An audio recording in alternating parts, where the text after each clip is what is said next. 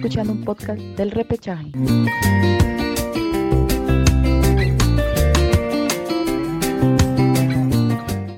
Hola, hola, ¿qué tal? ¿Cómo están? Mi nombre es Gabriel, estoy aquí junto a Marcelo, Alejandro y Daniel. Nosotros somos El Repechaje y estamos en un nuevo programa, en un nuevo podcast y les vamos a contar, ¿no? De una nueva fecha, ¿no? Del torneo clausura del fútbol peruano, donde se han dado una serie de resultados y sobre todo que de manera imprevista, ¿no? Es el puntero del torneo el conjunto de Grau, ¿no? El equipo norteño que, que empezó mal en este torneo clausura, ¿no? Empezó perdiendo en casa, sobre todo frente a Alianza Lima, y, y se ha venido recuperando y hoy pues no es el puntero eh, de este torneo.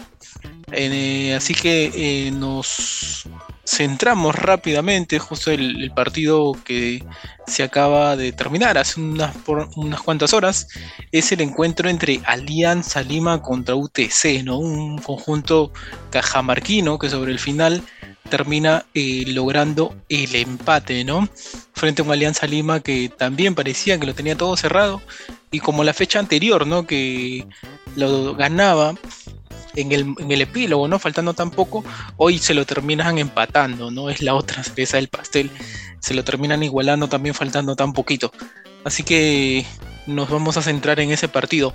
¿Qué tal Marcelo? ¿Cómo estás? ¿Cómo lo viste? ¿Qué tal Gabo? ¿Qué tal Alejo? ¿Qué tal Daniel? ¿Cómo están? Gusto nuevamente estar con ustedes.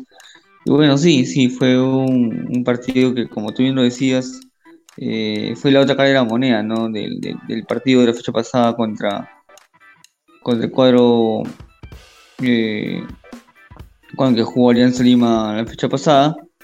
Eh, y, bueno, fue un partido que, que, tuvo ahí, Alianza lo tuvo, lo tuvo prácticamente en el bolsillo para poder ganarlo, pero una jugada infantil, totalmente infantil la de, la de Fuentes, que ya vamos a, profundizar un poco cuando los compañeros eh, den su, opinión.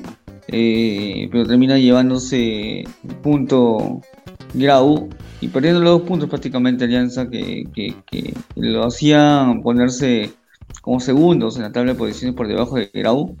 Pero, pero bueno, eh, esos errores son los que no te pueden pasar cuando, cuando estás peleando prácticamente el, el campeonato de clausura, ¿no? Es, es, un, es un empate con sabor amargo, ¿no? Eh, ahora se viene el clásico, pero, pero debió haber asegurado ese, ese, esos tres puntos que quizás le pueden jugar una mala, una mala pasada cuando quiera definir los puntos al final del torneo. Entonces, este, eh, creo que, que, esas jugadas infantiles no se pueden repetir en Alianza. Si es cierto, no no estuvieron ni Ramos ni Miche, que son los habituales titulares por, por temas de lesiones y eso por subvención. Eh, pero sí, eh, lo que sí debe tener en cuenta Alianza es que debe priorizar bastante la atención que debe tener la zona defensiva, algo que le termina pasando factura. Y si bien es cierto, Alianza tuvo muchas oportunidades también de poder concretar, eh, no fue eficiente cara al arco. Y bueno, hay que esperar cómo se va dando las fechas que siguen, ¿no? Si es cierto, este, este, esta fecha creo que prácticamente todos jugaron para Grau, ¿no? Por el resultado que, que logra sacar Grau, pero que eh, muchos de los rivales directos no lograron sacar resultados, como Alianza como Cristal, ¿no? Sí, no, efectivamente, un conjunto aliancista que desaprovechó, ¿no? La gran oportunidad de, de seguir ahí, pues, ¿no? Este, de cerca al Atlético Grau, ¿no? El conjunto que, es el puntero, ¿no? De seguirle ahí de cerca, respirándole en la nuca, termina desaprovechando esa gran chance, ¿no? A tu parecer, Alejandro, ¿cómo lo viste? ¿Crees que el empate fue justo o Alianza quizás mereció llevarse algo mejor de, Cajamarca? Hola, ¿qué tal chicos? ¿Cómo están? Eh, bueno, un saludo para todos nuestros oyentes el día de hoy. Y sí, eh, el partido de Alianza hoy eh, pienso yo que lo tuvo para ganar. Un partido apático, por llamarlo, una cancha mala también, el sintético de allá en Cajamarca, lamentablemente nunca se hizo la remodelación para que pueda ser un pasto natural. Y bueno, en, toda esta mala infraestructura, en este juego apático, como digo, que hubo entre UTC y Alianza, hubo algunas jugadas entre ambos equipos en los cuales llegaron peligro al arco de Ángelo Campos, que ha regresado al arco en este lance, ¿no? Ya ha vuelto a ser titular. Pero UTC también ahí tenía sus opciones, Alianza tenía sus opciones también con Barcos, que al fin y al cabo eh, Alianza fue el que primero abrió el marcador vía penal de Hernán Barcos, pero eh, en el segundo tiempo como que Alianza quiso seguir aumentando el marcador, pero entiendo yo que no finalizaba correctamente, como que ya varias veces eh, le ha ocurrido a la escuadra blanca azul, ¿no? Que ataca bastante, llega con varios por el ataque, pero no sabe cómo definir. Y esto le pasa factura al final del partido, dado que un error, como mencionaba Marcelo, de Aldair Fuentes, un jugador que entendamos todo, ha estado en España, ya tiene varios, varios años de recorrido y de experiencia a nivel futbolístico y comete una falta infantil, a mi parecer, eh, al minuto 95, cuando ya el partido está casi acabado.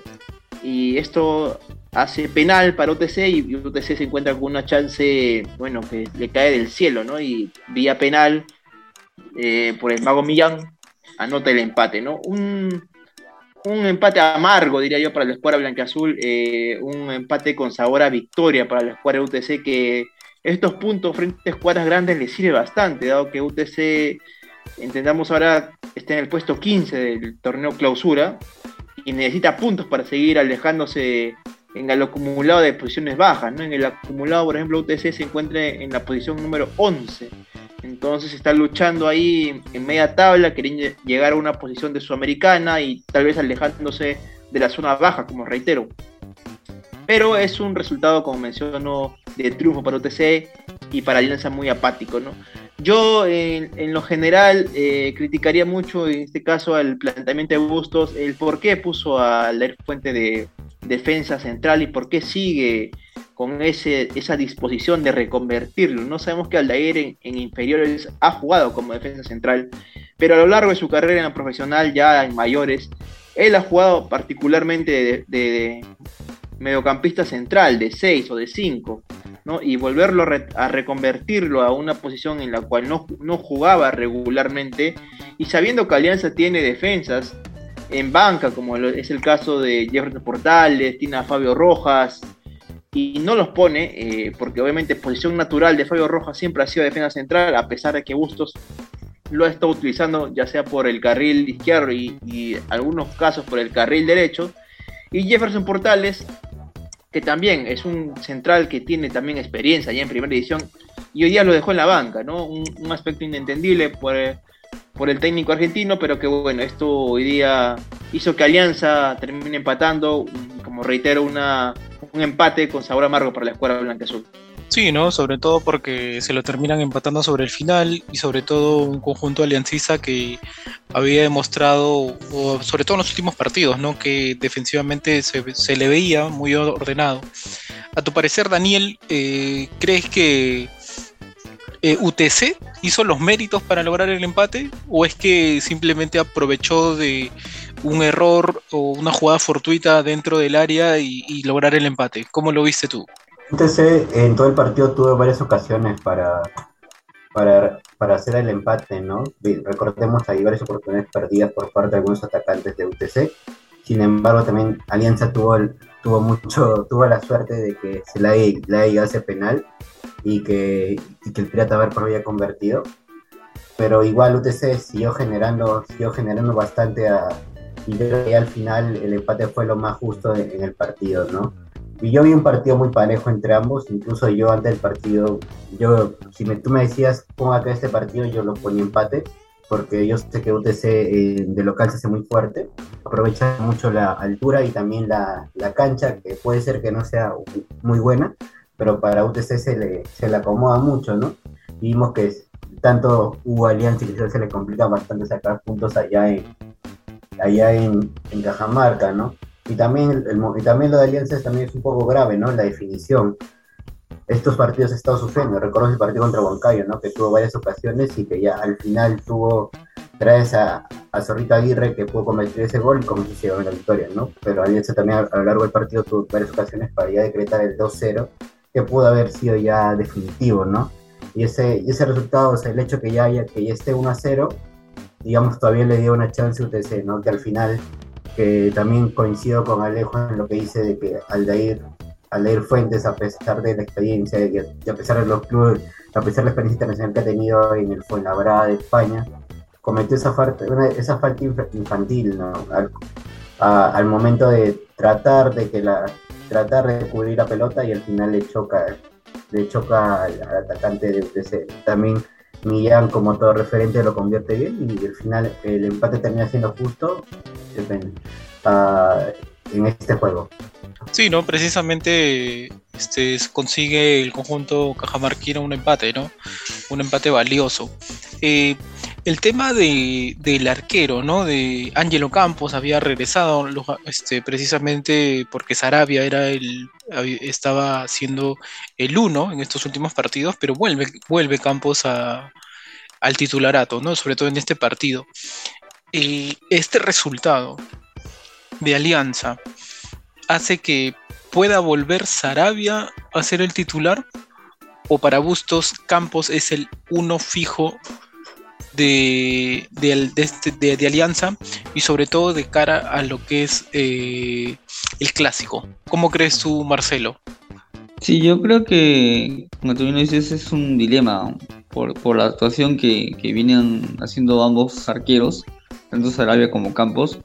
Yo creo que ese partido no es un mal partido Campos, es un muy buen partido. Bueno, lástima que al final eh, se el penal y con el empate este, UTC, que no fue un error de Campos, sino más un error de, Fuentes, como bien decíamos anteriormente. Pero creo que quizás Buzo se la pueda jugar por, por Campos, por, el tema de experiencia, porque ya jugó clásicos. Y, bueno, eh, quizás por ese lado Bustos puede entender que, Campos sea una, una garantía más eh, prioritaria que, que Sarabia, ¿no? Pero bueno, vamos a ver qué es lo que, lo que termina decidiendo eh, Bustos. Prácticamente ese es el gran dilema, ¿no? Porque el, equipo que va a salir a la cancha en el clásico es prácticamente el mismo, ¿no? Con la línea de 4 al fondo, bueno, lo que van a cambiar seguramente sí van a volver tanto Ramos como Wilches. Eh, y, bueno, después ya los, los jugadores de, la mitad de la cancha para adelante casi son lo mismo, ¿no? Con, con Concha, Bayón, eh, y ahí la bandera, ¿no? Este Benavente más adelante, con Barcos, ¿no? Y Aldair, pero prácticamente ese es el esquema, la, la, estructura, la, columna vertebral de Alianza eh, a menos que haya alguna sorpresa de planteamiento que, que se presentar gustos. Eh, y, bueno, va, a tener que ser este gala de, tener un, equipo que defensivamente esté mejor parado, ¿no? Porque no puede sufrir errores como los que sufrió con Fuentes atrás, justamente lo que decía Alejandro. Eh, no, no, no entendí por qué Fuentes eh, lo utiliza en sí como, como central. Eh, si bien cierto, ya jugó como, como medio centro, eh, pero como central, hasta ahora no, Fuentes no, da la talla. Teniendo a jugadores como Portales que estaban en la banca de suplentes y no lo pone titular, y creo que Portales es mejor defensor por ahora y más adecuado al puesto que, que, Fuentes, ¿no? o Tato Rojas en todo caso, pero creo que Tato Rojas jugó hace poco en la reserva de Alianza, justo también metió un gol. Y bueno, quizás por ese lado Tato no, no, no, no fuera incluido en la lista, pero Portales sí debió estar, ¿no? Pero bueno, son decisiones que toma Bustos, Bustos sabrá por qué lo, por qué lo hace. Y, bueno, eso es lo que Alianza va a tener que aprender. Bien, ¿no? En todo caso cerramos el tema de, Alianza, ¿no? Y el empate en Cajamarca mientras que el compadre no universitario es la otra cara de la moneda, ¿no? que logró un triunfo eh, luchado, peleado, eh, con, mucho, con mucho coraje, ¿no? termina ganando al conjunto de Ayacucho, ¿no? Termina siendo el Estadio Monumental una fiesta, ¿no? Eh, a tu parecer, Daniel, ¿cómo lo viste? ¿Crees que ese universitario puede ser el punto de quiebre para poder cosechar este nuevos mejores resultados? creo que por fin se dio algo que estuvimos comentando ya en varios podcasts, ¿no? La presencia de Murrugarra, ¿no? Que después de, tan, que después de tanto tiempo vuelve a las canchas, vuelve como titular e hizo un gran papel, no, no, no decepcionó en, eh, en el juego, sacó varias, ayudó mucho en la, en la defensa y le dio el equilibrio mucho al medio campo. Por otro lado, quiero, quiero destacar también el nivel también de Zúcar, que también hizo un, gol, pero igual, ¿no? También vemos de que se ha fallado varias, varias ocasiones, ¿no? Y un punto bajo para la sería Cabanillas, ¿no? Que fue una puerta abierta en, en varias ocasiones para Universitario, el cual Ayacucho la aprovechó muy bien en, en el gol, ¿no? Que le, que le gana Cabanillas y, y Aldair Salazar hace el gol.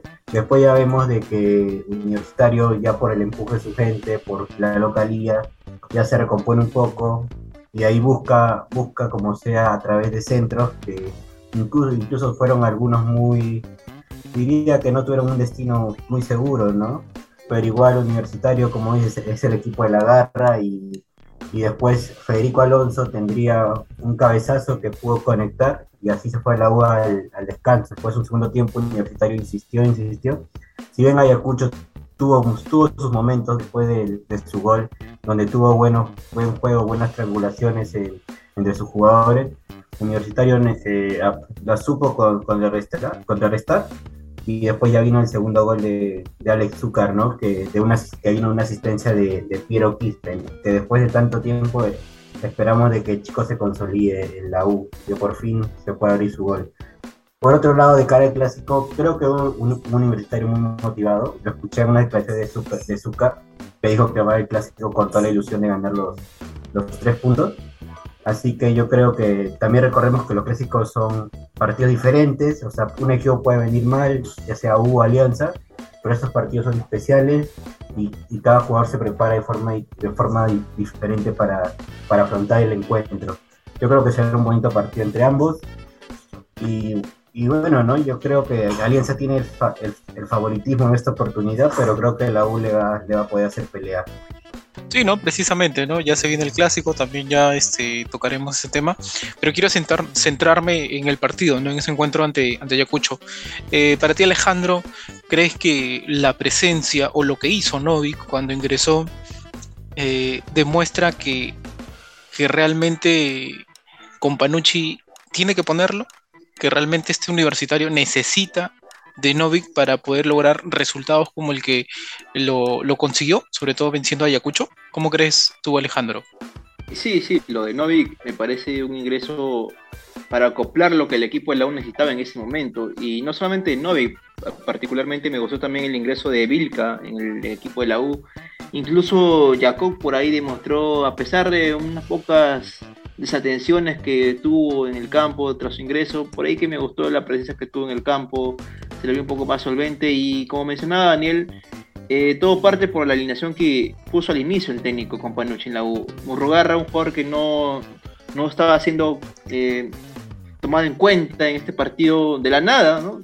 De la nada volvió a ser titular. Parece que habrá habido ahí alguna comparación interna entre el técnico y el jugador y bueno, hoy fue titular le puso ahí todas las pilas para que pueda llamar la atención y bueno, vaya que lo demostró. Y a la par de él también me gustó mucho el tema de Piero Quispe, eh, se le ve un chico ya más solvente, que se está comenzando ya a ganar un poco más de experiencia en el campo, no le pesa mucho el balón. Y bueno, eso le sirve mucho a la U, que es un equipo que necesita justamente, como mencionamos en podcast pasados, de todos los jugadores que tiene actualmente la plantilla, porque la U es un equipo que no podemos decir que tiene jugadores importantes, sino jugadores que trabajan para el equipo.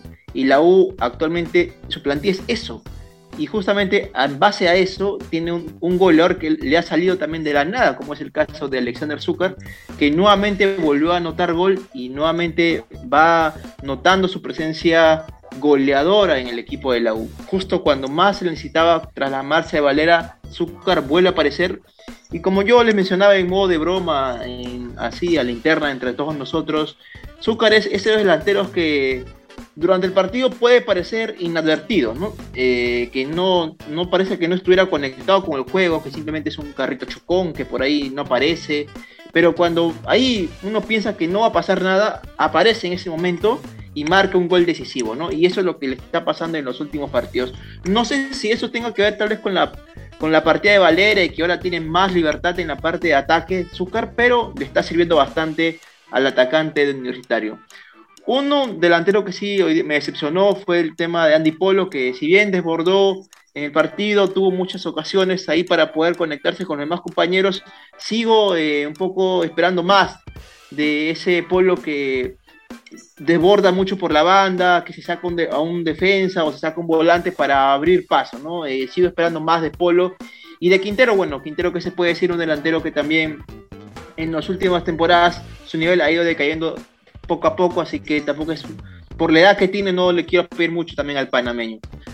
Y por la contraparte, en el caso de Ayacucho, una escuadra que me sorprendió, de verdad, abrió el marcador sorpresivamente con un gol de Aldair Salazar, el ex de Alianza Lima, eh, yo pensaba que la U se iba a desarmar tras ese gol, que no iba, no iba a poder este, tal vez remontar lo que iba con la justa a salvar un empate, dado que Ayacucho, yo también pensaba, reitero, que se iba a cerrar, ya iba a tirarse todo el camión atrás, pero bueno, intentamos que Ayacucho tiene esas irregularidades, ¿no? De que puede parecer que está bien jugando, pero se desarma totalmente y esto ya es continuo, ¿no? Desde la eliminación de las americanas se vio un Ayacucho muy eh, desacoplado, que no, no tiene esa fortaleza para poder sostener partidos y bueno, hoy le pasó nuevamente. Ni con los delanteros nuevos que puso, en este caso tuvo arriba a Gularte y a Santiago Revelati, no marcó la diferencia y bueno, terminó cayendo en el marcador. Sí, ¿no? Una victoria bastante, como lo decía, ¿no? Importante para el conjunto universitario. Eh, justamente quería centrarme también en el tema de Zúcar, ¿no? Para ti, Marcelo, ¿tú crees que Zúcar hoy por hoy eh, es ese delantero o es ese goleador, mejor dicho, que tanto se le esperaba tras la partida de, Valera? Que, hoy por hoy está demostrando con goles que realmente con él se puede mm, lograr cosas importantes. ¿Cómo cómo lo crees tú?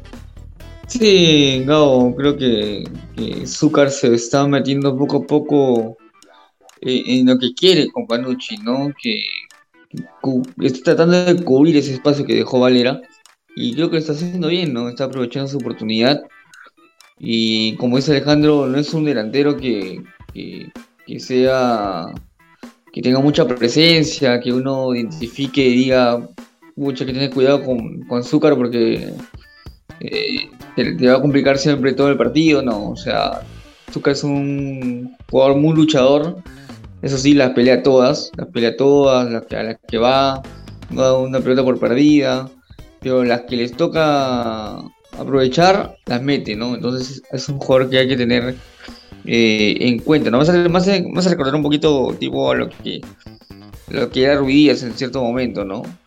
Por el hecho de que es un jugador que no, no te esperas que te vaya a hacer un gol así eh, muy rápido o por presencia te gane, sino que aparece en el momento justo, ¿no? Y creo que Zucker está aprovechando eso. Eh, aprovecha el momento justo para marcar. Y hoy también me gustó eh, el presente de, de Quispe, ¿no? De Piro Quispe, que, que justo cortó con una asistencia ese gol y lo que le veníamos y veníamos comentando fechas pasadas o programas pasados, el equipo debería ser un poquito más asistidor, ¿no? Tratar de buscar esta asistencia, eh, que lo haga brillar un poquito más, ¿no? Creo que, si sigue asistiendo a los, a los delanteros, va, su juego va a brillar más y va, y va a crecer, ¿no? Le falta ese, esa cuota de asistencia y quizás que por ahí pueda mejorar en el tema de la definición, ¿no? Lo haría un jugador mucho más exquisito ya ya complementando su, técnica y su habilidad, ¿no? Pero creo que Zúcar le está dando, se está acoplando al equipo y a lo que quiere con Panucci. Y bien por eso, atrás estará jugadores como Enciso, como Larios, ¿no? Que quizás le puedan hacer la, pelea, pero Zúcar se está ganando muy bien los, los frijoles, como dicen. Y, creo que va a ser un delantero a lo largo de lo que queda ya del campeonato muy bueno y pensando a futuro el próximo año creo que yo que siendo dirigente universitario le renovaría el contrato, ¿no? Porque creo que es un buen delantero. Eh, y bien, ¿no? Justamente eh, tras los resultados que se han dado, ¿no? Tras el, empate de Alianza, la victoria de la U, que justamente lo estábamos tocando. Eh, ¿Quién llega mejor al clásico? ¿Cuál de los compadres llega mejor? Daniel, como que un poco lo adelantó hace un momento, ¿no? Diciendo que el resultado quizás anímicamente este, llega mejor universitario, pero en el juego, ¿quién es, quién es favorito? Más allá de que se juega en la cancha de Alianza, ¿no? Que se juega en Matute. Lanzo la pregunta, a ver si de repente alguno se anima. ¿Quién creen ustedes que llega mejor, no? A ver, por el juego creo que Alianza está más consolidado, ¿no? Mantiene ya unidad de juego ya desde el año pasado, además tiene el mismo técnico, ya salió campeón, casi mantiene las mismas piezas, así que ya está más sólido, ¿no? Por otro lado, la U si bien tiene, tiene este, anímicamente ya se recuperó un poco después de haber empatado contra AET, aún siento de que por pasaje de juego universitario aún carece, ¿no? Carece mucho de, de, ese, de ese jugador que le genere juego, ¿no? Además de que también otro, otro dato es la defensa de la U, ¿no? Que no ha estado segura y que en estos últimos últimos partidos ha recibido goles, ¿no? Tanto, al, tanto Alonso y Quina no hay mucha seguridad, no hay mucha seguridad, ¿no? Yo más lo diría por el caso de Quina.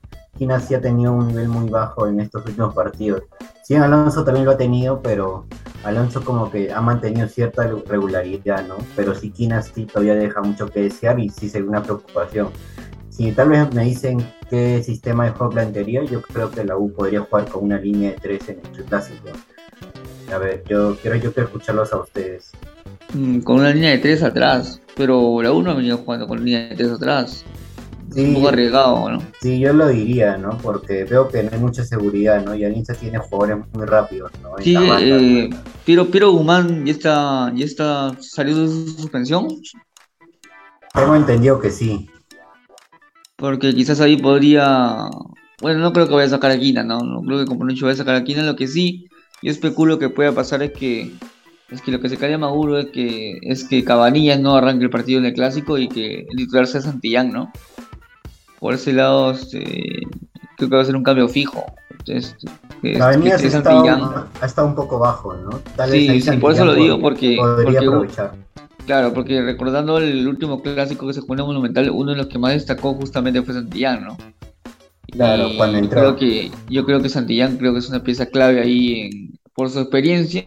Eh, creo que va a estar un fijo ahí en, esa banda, eh, en esa banda izquierda con Alonso en la zona central y, ya por el otro lado Corso, ¿no? Así que creo que es la línea de cuatro que yo pienso que va a arrancar en Matute. Y después ya... ¿Tú cómo lo, tú cómo lo ves, este Daniel, que tú estás más a fondo en el tema de, la U? Eh, ¿Se siente, crees que se siente más acompañado eh, Piero Quispe con, con, con o, o lo como más con Barco? Mm, yo creo que Piero Quispe, si bien yo lo veo mucho mejor con Barco, si bien Murrugarra no han jugado muchos, muchos partidos juntos, pero creo que creo que en esta oportunidad lo va, a poner a Murrugarra por el gran partido que ha hecho, pero yo creo que Piero Quispe, yo creo que tal vez no debería arrancar titular, ¿no? Tal vez no podría acomodarse bien en, esa posición y podría generar más juego, ¿no? Y si en el caso la U necesite tal vez un cambio, ese primer cambio podría ser Quispe, ¿no? Y también hay que recordar el bajo nivel de Polo que está teniendo en estos últimos partidos, que es, la, que es lamentable, ¿no? Que Polo haya, como... Bueno, el nivel de Polo ya viene desde ese, desde hace, desde ese tiempo, ¿no? Desde ese tiempo que viene, el nivel de Polo es bajo. Pero el tema es que no hay quien reemplace por ahí a Polo, ¿no? Ese, es el punto, ¿no? Y bueno, podría tal vez probarlo a Vilca por ese, por ese puesto. Claro, podría probar, probar a Vilca, claro, podría probar a Vilca, pero, pero hay que hay que ver. No sé qué piensas Alejo y Gabo de, este tema. Sí, bueno, con el tema de, la U, yo pienso, como mencionaba eh, Daniel, que la línea 3 puede ser algo impreciso, aunque Daniel, bueno, comparte un poco mencionando que puede servir a la U, yo creo que es un poco impreciso, dado que la U está acostumbrada a jugar con línea de 4, entonces para mí siempre va a priorizar que la U juegue con ese, ese planteamiento que no solamente lleva desde ahora, sino que lo lleva desde varios años. ¿no? Entonces, no creo que se modifique en ese aspecto. Eh, por contraparte, en el caso de Alianza, por ejemplo, en la defensa, también no sé si Bustos va a seguir apelando a que Fuentes esté en la defensa o va a revisar Cristian Ramos. Aunque bueno, también Ramos por, contraparte no me, no me genera tampoco seguridad ¿no? en Alianza Lima, pero entiendo que la trayectoria que puede tener en la selección y todos esos detalles puede hacer que Bustos se decida porque sea titular en el partido, ¿no? Y bien, eh, yo más que nada en este partido lo que genera más morbo es el tema de Jefferson Farfán. Eh, y me parece muy extraño, de verdad, todo este asunto de, Jefferson, porque parece que todo esto se ha manejado para que Jefferson justamente regrese, ¿no? Finalmente en este partido contra la U. Y no sé si se hace este regreso frente a Lobo porque se desea que Jefferson regrese a lo grande, eh, justamente en un clásico justamente en un triunfo no posible de Alianza Lima. Eh, y no sé si esto lo quieran hacer simplemente para generar un poco más de, a nivel económico, porque no sabemos cómo está Jefferson, al borde de que le hemos visto en videos de, Instagram, en sus redes sociales que va posteando y del reporte médico que va dando el club blanqueazul. Eh, Jefferson no sabemos si está disponible para jugar los 90 minutos, si está disponible para jugar 45 o es más, si está disponible para jugar solamente 20 o 10 minutos. Y peor aún si es que tal vez juegue un, pedazo de tiempo, termine el partido y vuelva a lesionarse, ¿no? Es lo que menos esperamos porque sabemos de la deportivamente Jefferson lo, que es capaz de hacer.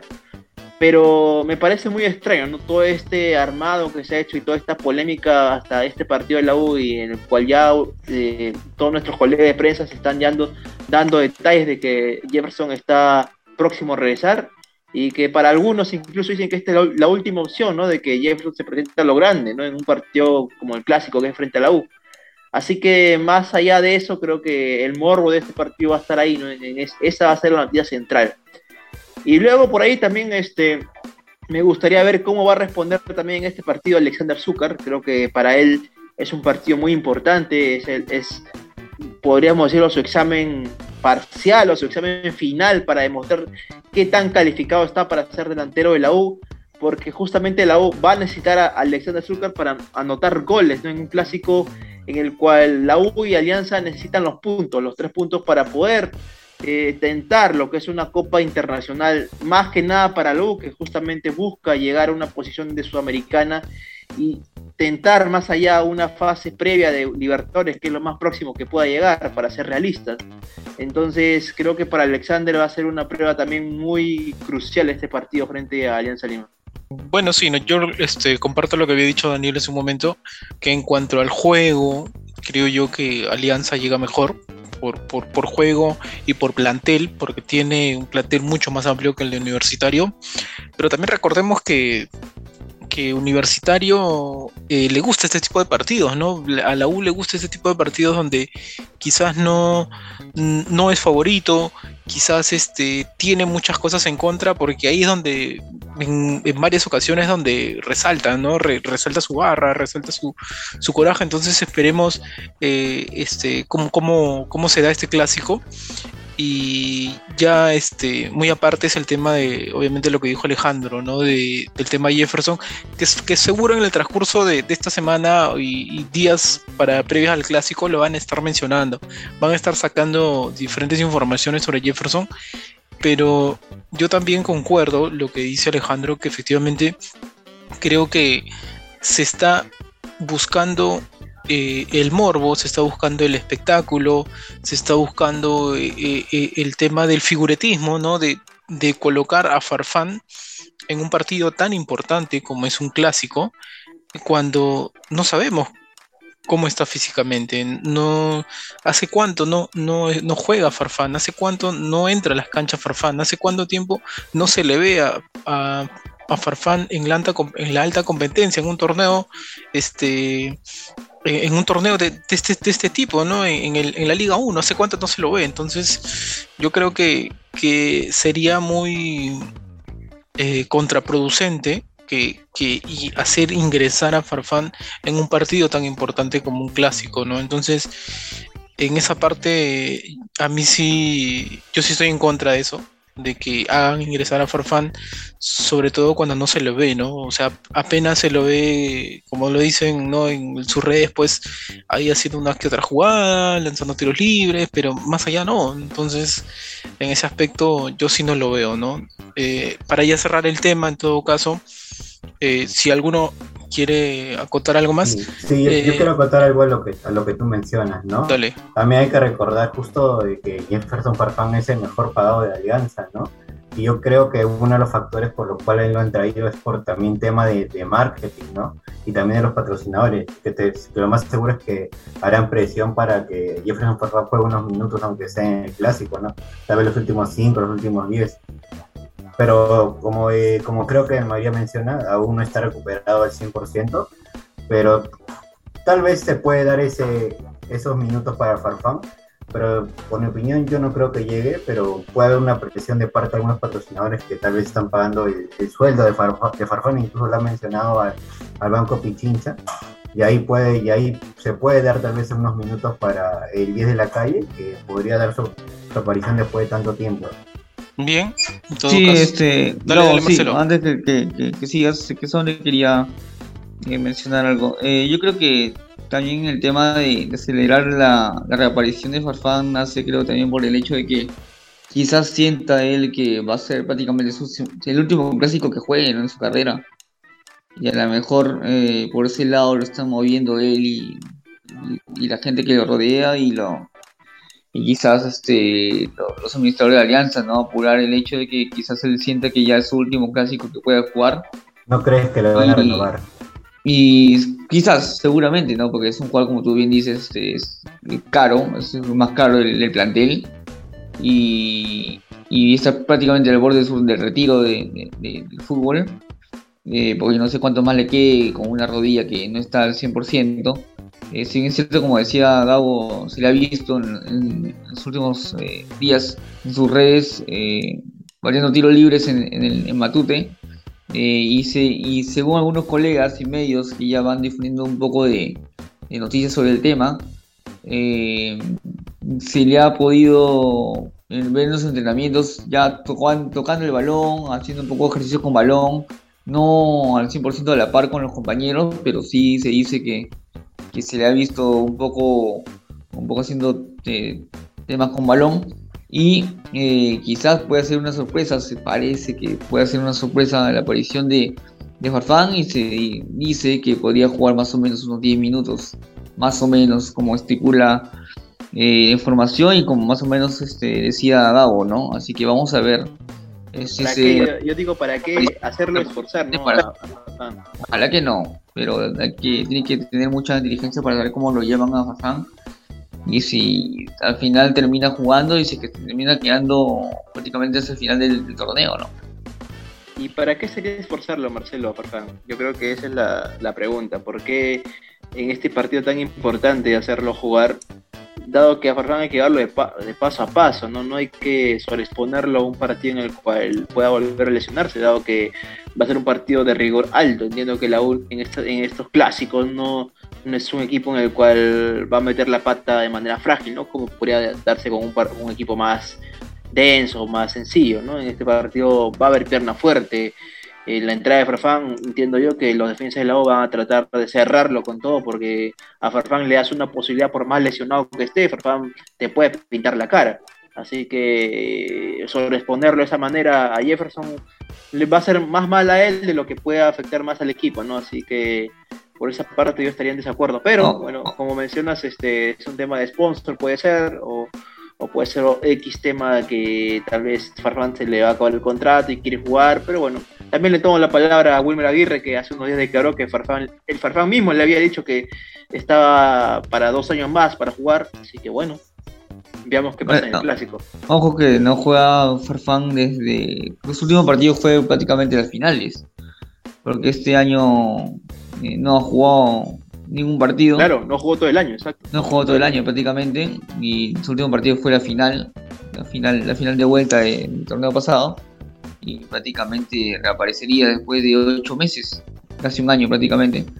Y bueno, como le dice Alejandro, prácticamente es, este, puede ser contraproducente, como mencionaba, el hecho de que regrese. No, no sabemos si está al 100%, si ya está apto para jugar. Otro, otro tema que tiene que ver el médico, ¿no? Si es que da el visto bueno para que pueda Claro, no hay reporte, ¿no? O sea, lo más común es que el club, el club, dé un reporte del tema de salud del jugador indicando que ya está bien, ¿no? Y por lo general esto se hace de tres a cuatro días antes del partido, pero por el caso de Jefferson, al ser un jugador muy importante, eh, se da con más tiempo de anticipación. No todo jugador importante siempre ya desde meses atrás se va dando cada mes o cada dos meses un reporte médico de cómo va el avance. Claro, yo, yo supongo, yo supongo, y de Jefferson, de Jefferson no ha habido nada de eso. O sea, lo único que hemos visto de él es que él ha posteado fotos en las redes sociales, eh, los videos que hay en el entrenamiento de Alianza Lima, donde se le ve a él correr, se le ve jugar con el balón. Pero más allá de eso, no hay un reporte médico en el cual indica que, bueno, así está prácticamente ok para jugar un partido. Supongo, supongo yo que si es que ya se comienzan a ver ese tipo de, de de movimientos en las redes de Farfán es porque quizás ese, ese pronunciamiento médico ya se habrá dado eh, en la interna, ¿no? Y seguramente habrán dicho ya está prácticamente al 90%, ya está como para comenzar a tocar el balón, ya está prácticamente a las finales de su recuperación, o sea, eso es lo que no, no lo sabemos ni tampoco la, el club eh, no, ha, no ha comunicado en, en, una nota de prensa, no, no, no la ha dado a conocer, entonces no sabemos ese tema en interna. Y sería como, como bien se especula en los medios, una sorpresa total, ¿no? Y justamente creo que también Farfán posteó en su red que iba a haber una sorpresa. Entonces, todas las informaciones y todos los rumores van direccionados a que posiblemente vaya a reaparecer. Ahora, no sabemos cuánto tiempo, eso sí no lo sabemos, ¿no? En todo caso, cerramos el tema de, de, de, lo que se vendría, ¿no? De lo que se viene, mejor dicho, en el clásico, en el fin de semana. Y nos centramos en otro partido, ¿no? Que fue el empate, ¿no? De Sporting Cristal con la César Vallejo, ¿no? Un empate que le sirve de poco o nada para el conjunto rimense. Y siento yo que nuevamente, ¿no? Mosquera comete errores, errores que le terminan costando justamente el resultado, ¿no? Y premio, premio para un Vallejo que con un hombre menos eh, supo contrarrestar al rival y termina llevándose un punto, ¿no? Un punto importante del Alberto Gallardo. Eh, ¿Cómo lo viste Alejandro? ¿Cómo viste este conjunto de, de Mosquera? Mal, de verdad, una escuadra de Sporting Cristal que por segundo partido consecutivo en el, partido pasado contra San Martín, si bien logró un triunfo, pero yo indicaba que era un triunfo que Cristal no lo merecía, la San Martín debió haber ganado ese partido, y en este partido vuelvo a recalcar lo mismo, Vallejo mereció ganar el partido, sobre todo por el, el aplicativo táctico que tiene eh, Chemo de Solar, ¿no? que sabe muy bien de qué juega, qué juega cada jugador que tiene. Jordi Menas es delantero y está como delantero. Eh, Figuera es mediocampista de, marca y está como mediocampista de barca. Jairo Vélez es un volante creativo que puede jugar como interior, como puede irse por las bandas y juega en esas posiciones. Da Silva, un delantero que puede jugar como extremo o puede jugar como punte. En este caso se utilizó como extremo. Cada jugador de Vallejo tiene una posición en la cual normalmente se siente cómodo y ya sabe cómo se juega. Por el contrario, en Sporting Cristal encontramos posiciones ya empezando el ataque. Por ejemplo, Bosquera en este partido probó con Grimaldo como 9. Lo mandó a Lisa por, la, por extremo y ahí lo volvió a poner como extremo ya porque lo habíamos criticado en el partido anterior que lo había puesto a como 9 y no funcionó. Bueno, en este caso dijo, bueno, vamos a probarlo tres como extremo. Mandó a Grimaldo como titular, puso a Lisa como extremo. A Calcaterra lo volvió a poner sabiendo que Calcaterra tiene un, un tema de edad, que ya no corre demasiado, lo sigue poniendo Calcaterra, a pesar, bueno, entiendo yo que debe ser por la experiencia, por el tema de capitanía del equipo, X, X motivos tendrá Mosquera, puso a Tábara, un acierto, me parece que Tábara está mostrando nivel, pero hay que recordar que Tábara en, esta semana ha tenido contratiempos, contratiempos extradeportivos, que también creo que le pudo afectar el día de hoy. Castillo, que es un volante que debe ir como 5, esta vez lo mandó como un volante abierto, también inentendible. Y en la parte de, de la defensa volvió otra vez a incluir a Lutiger, el partido anterior no lo jugó en el partido contra San Martín y ahora otra vez la vuelta a poner. No entiendo muy bien qué quiere hacer en ese tema de la, el, el, cambio, ¿no? Por cada partido entre Lutiger con Gianfranco Chávez, pero bueno. Y otra vez tenemos en el arco a Duarte y a Madrid. Que bueno, en ese caso sí lo veo bien a Cristal, pero hay muchos jugadores en Sporting Cristal que como bien estoy mencionando, eh, no juegan en su posición natural. Y esto hace que tiende a entenderse que Mosquera sigue probando el equipo, sigue tratando de buscar una idea táctica que tal vez no lo encuentre, ¿no? Yo digo, tenemos a Joffre Escobar eh, en Sporting Cristal, que es 9, que debe estar de titular porque es un jugador que ha venido recientemente para el clausura como refuerzo y no se le está poniendo, o sea, es algo increíble por parte ya sea del técnico, del cuerpo técnico, de explicar el por qué Joffre Escobar sigue siendo titular en la escuadra de Cristal. Tenemos un Alejandro Hover que puede jugar como un volante de creativo en lugar de Calcaterra y se sigue poniendo a jugar como suplente. Y esos casos eh, hay repetitivos, ¿no? Hoy día también sufrimos una baja, que es el tema de Lisa, que lamentablemente parece que va a tener un proceso largo de recuperación, una baja que incluso lo sacó llorando del campo. Y bueno, Sporting Cristal sigue teniendo ese tema de no saber qué correcta alineación aplicar en el campo, ¿no? Y es algo que Roberto Mosquera eh, sigue sin explicarlo de manera adecuada, eh, sigue sin aceptar las críticas, incluso no acepta las críticas linchadas, mismo lo ha dicho. Y bueno, es lamentable, ¿no? Porque del escuadra Sporting Cristal se espera mucho, incluso hoy día eh, Vallejo sufrió la expulsión de Figuera, estuvo expulsado al minuto 55, 56, si mal no recuerdo. Y bueno, Cristal tuvo media hora casi con un jugador de más. Y aún así no pudo vencer el arco defendido por Carlos Graus. Así que bueno, se espera bastante de Cristal y bueno, una infortunio que bueno, no hoy día Vallejo haya ganado. Sí, efectivamente, ¿no? Como lo dije hace un momento, eh, es un empate que a Cristal no le sirve, ¿no? Eh, y obviamente le mm, siguen las, las, críticas, las duras críticas hacia el profe Mosquera. Eh, a tu parecer, Daniel, ¿crees que el empate se da producto de los errores que, que comete Cristal? ¿O también Vallejo consiguió o logró su o hizo sus argumentos para poder realmente contrarrestar al rival y llevarse un empate? ¿Crees que fue justo el resultado? Creo que Cristal tuvo más ocasiones para lograr ¿no? el encuentro. Y también teniendo en cuenta el hombre de menos que tenía Vallejo, que lo de Figuera la verdad es que no me sorprendió mucho. Más bien me extrañaba mucho de, que después de tanto que nos hacía expulsar Figuera, ya me hizo acordar ese flashback en el clásico que se expulsar. Pero y, regresando al partido, Cristal tuvo varias oportunidades para ganarlo, ¿no? Si bien tuvo la baja de, de Lisa, como mencionan, Cristal igual, digamos, ya tiene un sistema ya muy definido, tiene un técnico que, que puede ser criticado, pero igual ya tiene un sistema de juego, si bien, eh, no si bien su Mosquera en muchas ocasiones ha, hasta cierto punto he sentido que ha despreciado un poco a la hinchada, que, que como todo, que como todo hincha quiere, quiere ver su equipo mejor, ¿no? Y es normal que critiquen, ¿no? Y eso es que parece que eso Mosquera no le, no le entiende mucho o se trata de hacer los oídos sordos.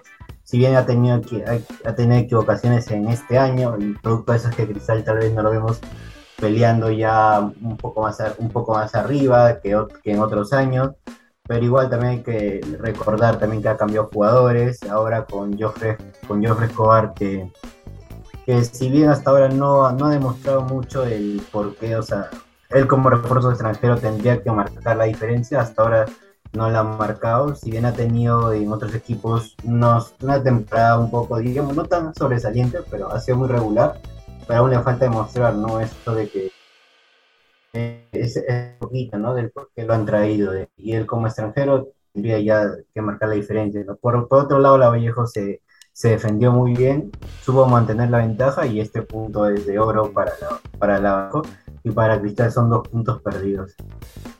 Sí, no, yo, yo creo que eh, este, este Cristal no está manteniendo esta, esa, esa regularidad y sobre todo porque parece una, una película repetida, ¿no? Porque en la apertura también empezó bien, se fue decayendo, perdió puntos importantes jugando de local y al final cuando ya quiso nuevamente a, meterse en el camino por la pelea ya era muy tarde y, Melgar ya estaba inalcanzable y termina siendo y, termina desaprovechando justamente lograr la apertura y parece que en esta clausura le puede pasar lo mismo, ¿no? Entonces, Marcelo, a tu criterio, ¿se le acabó el crédito a Mosquera?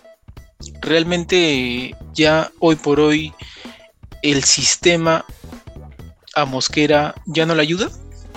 Yo creo que, que a Mosquera está tratando de encontrar un, un once en el, que, en el cual puedas eh, sostener eh, un resultado más parejo, ¿no? Como dice Alejandro, hoy día probó con, con Lutiger, el central, haciendo pareja con Merlo. Por lo general siempre venía utilizando a Chávez. Y hoy lo, lo a probar a Lutiger. Lutiger sabemos que es muy buen defensor, pero, pero eso del tema de la rotación a veces puede ser perjudicial en un esquema en el cual casi siempre sabemos que, que inician casi los mismos jugadores. Eh, esta vez Chávez no, no ingresó pero Cristal sigue, sí, le sigue pasando factura el mismo tema de todo el año, ¿no? Desde la Libertadores, ¿no? El tema del 9. No, no encuentra al, al 9 que, que, necesita, ¿no? Si bien es cierto trajo Escobar, pero no, no, no le está dando resultados.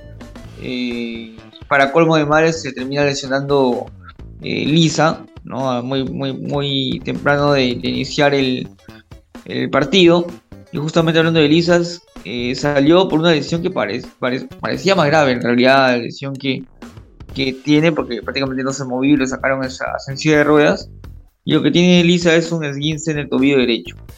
Entonces, este, ojalá que se pueda recuperar Lisa porque eh, lesionándose Lisa se le acaban un poco lo, las cartas en el ataque a, a Mosquera, ¿no? Ya descartamos, descartando a Lisa, solamente tiene a Escobar y tiene a Ávila, bueno, y ahora Grimaldo, ¿no? Pero sabemos que Grimaldo no es 9-9, ¿no? Yo lo veo más como un extremo.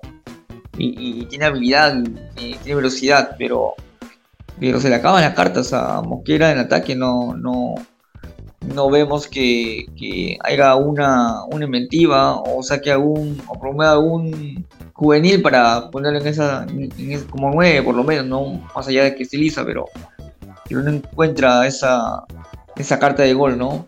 Eh, y, bueno, después los demás eh, tratan de, cumplir una labor encomiable como lo hizo Tábara el día de hoy, que jugó un buen partido. Cristal tuvo la más clara por el hecho de ser local. Esa, eh, el cuadro de la Vallejo sí hizo un buen partido en el, en el, aspecto defensivo, creo que se defendió muy bien. Mirados estuvo enorme, sacó varias, sacó varias. Y, y bueno, después se quedó con 10, con posición de Figuera y no, no supo cómo, no supo cómo replantear Monquera, eh, más allá del ingreso de Hover, más allá de, de, tener a Grimaldo como un arma arriba en el ataque, eh, más allá de, de, meter a Escobar. Entonces no, no encuentra Mosquera todavía el, el sistema ni los jugadores que, que, le sostengan todo un resultado, ¿no? Así que creo que son un empate con sabor de derrota para el Cristal. Bueno, sí, ¿no? Eh, un empate que realmente, como lo vuelvo a reiterar, no, no le sirve nada bien este, este Sporting Cristal, que también un Mosquera que eh, tiene cierto o está peleado con, con, la hinchada, ¿no? Que tampoco ya, ya desaprueba, mejor dicho, eh, al técnico rimense. Tú Alejandro, ¿cómo lo ves? Sí, bueno, para finalizar este tema de Cristal, también quise darle una, un tema positivo, un cargo positivo al, a Sporting Cristal y al, a Roberto Mosquera, porque tampoco no es criticarlo al 100%, sino que tiene su lado positivo. Por ejemplo, la escuadra de Sporting Cristal en este clausura todavía no ha sido derrotado, tiene cero derrotas hasta el momento y se encuentra con 18 puntos en la tabla y bueno, está debiendo un partido, entonces por ahí todavía tiene posibilidad de poder tentar el primer lugar que se ocupa por Atlético Grau, ¿no? Al borde que bueno, uno de los que está más cercano ahí a, pelear el primer puesto es Melgar, que tiene 18 puntos, pero debe todavía dos partidos, así que bueno, eh, las jugadoras de Sporting Cristal todavía tienen ese tema de, de, algo positivo, bueno, que no ha sido derrotada en este torneo clausura. Mm, bien, sí, ¿no? Eh, creo que es que en ese aspecto sí, todavía Cristal no conoce derrotas hasta el momento, pero lo importante también es sumar, ¿no? La mayor cantidad de, puntos posible. Bueno, de esta manera, en todo caso, cerramos el tema de, de Sporting Cristal con Vallejo, ¿no? En ese empate y nos, nos vamos, pues, ¿no? De, del RIMAC nos vamos a Bernal, ¿no? Donde el líder del torneo, Atlético Grau, eh, terminó venciendo a Deportivo Binacional 3 a 1 y con este resultado es eh, el puntero, ¿no? Es el líder del torneo clausura. Eh, ¿Cómo lo ves tú, Marcelo? Un, un conjunto Grau que, que de manera sorpresiva y viniendo de atrás termina ahora tomando la punta. Sí, Gao, un muy buen triunfo del cuadro de Gao que se asienta como el puntero de este torneo de clausura con 20 puntos. Eh, un torneo impresionante que está haciendo el cuadro Albo y le gana un binacional que, que, como decíamos por años pasados, muy fuerte de local, pero el de visita eh, no es tan fuerte como, como lo hace en su localía. Eh, y Grau que se asienta muy bien en la parte de arriba del torneo. Eh, los goles fueron de Villamarín y de Álvarez. dos goles de Villamarín a los 38 y 58 y Álvarez a los 78 y Pósito descontó para el cuadro del binacional. Eh, muy bien merecido, ¿no? Porque están trabajando muy bien el cuadro, cuadro Albo, está trabajando muy bien con, su profesor, ¿no? Eh, y yo creo que, que, esta situación, si sigue así, lo va, lo va a posicionar bien en, el acumulado, ¿no? Lo va a posicionar bien en el acumulado. Eh, y vamos a ver cómo termina, cómo le termina yendo a, a Grau si es que se termina acomodando eh, en la tabla de posiciones, se mantiene esa posición de primer lugar que, que está peleando ahí con Melgar por Palmo y si hubiera ganado Alianza, lo estuviera peleando también con Alianza ahí. Y bueno, vamos a ver cómo. Si es que no pierde el paso, ¿no? Sí, no, efectivamente, ¿no? Termina logrando un triunfo importante. A tu parecer, Daniel, este binacional como que le cuesta mucho jugar de visita, ¿no? Sobre todo cuando juega en el llano. Sí, bueno, lo, las veces que yo lo vi a jugar bien a Binacional de visita fueron en el 2019 con el profesor Mosquera, ¿no? Que estuvo al mando en el campeonato. Creo que ahí lo, he visto incluso a Binacional sacar puntos de visita, ¿no? Pero ahora ya con otro técnico, otros jugadores, vemos que ya se le complica, ¿no? Y si bien, si bien Binacional trató de, luchar el partido, pero igual vemos que no alcanzó, Grau fue ampliamente superior. Incluso a mí me sorprendió mucho los goles de, Villamarín, que, hizo un doblete en este partido. Y en verdad, no muchas líneas generales de Grau. Creo que no, no lo teníamos como un, serio candidato al torneo clausura.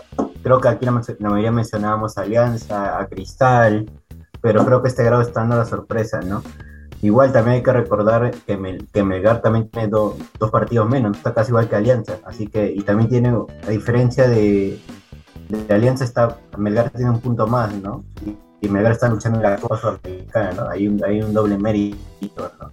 Pero regresando a lo que es Grau, este Grau va a dar la sorpresa.